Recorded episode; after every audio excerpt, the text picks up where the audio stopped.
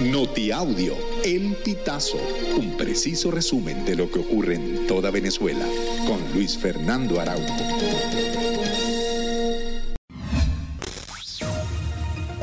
Amigos, bienvenidos a una nueva emisión del Notiaudio El Pitazo. A continuación, las informaciones más destacadas. El alcalde de Chacao, Gustavo Duque, propuso postergar la elección primaria de la oposición con el propósito de mejorar la organización de interna que está prevista para el próximo 22 de octubre. El mandatario municipal aseguró que el mayor reto que tiene la oposición en este momento para llevar a cabo la elección es de logística y organización. Instó además a aumentar la cantidad de centros de votación en los municipios y no disminuirlos, ya que esto podría afectar la participación.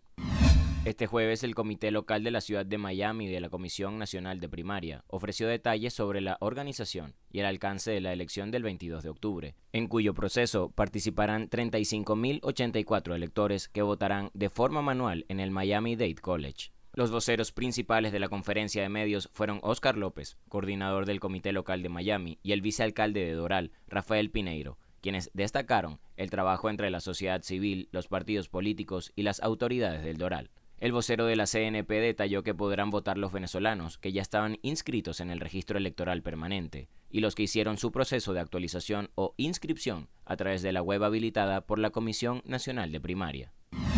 La Liga Venezolana de Béisbol Profesional anunció que la temporada 2023-2024 comenzará el próximo 21 de octubre.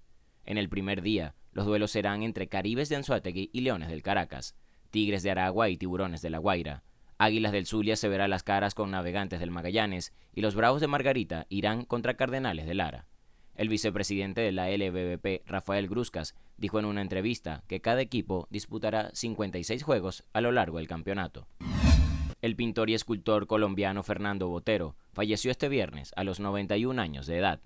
El artista, nacido el 19 de abril de 1932 en Medellín, seguía pintando en su estudio hasta que sufrió una neumonía por la que tuvo que ser internado. Sin embargo, el jueves había salido del hospital para recuperarse en casa. Botero es uno de los artistas más célebres, conocido por sus esculturas de voluptuosas figuras. En junio se supo que Servando y Florentino estaban grabando una canción con Jerry Rivera. Ahora se vio a los hermanos Primera junto al puertorriqueño filmando un video en Petare. Las imágenes se publicaron en redes sociales y se puede ver a Servando y Florentino junto al intérprete de Cara de Niño bailando sobre el techo de una casa en un barrio de Petare.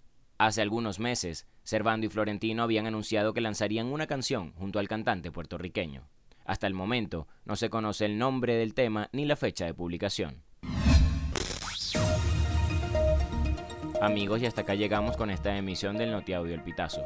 Recuerda hacerte super aliado para mantener vivo el periodismo independiente en Venezuela. Narró para ustedes Luis Fernando Araujo.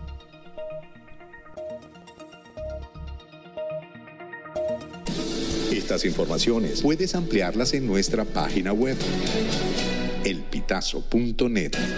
También recibimos tus denuncias vía SMS o WhatsApp a través del 0414 230 2934.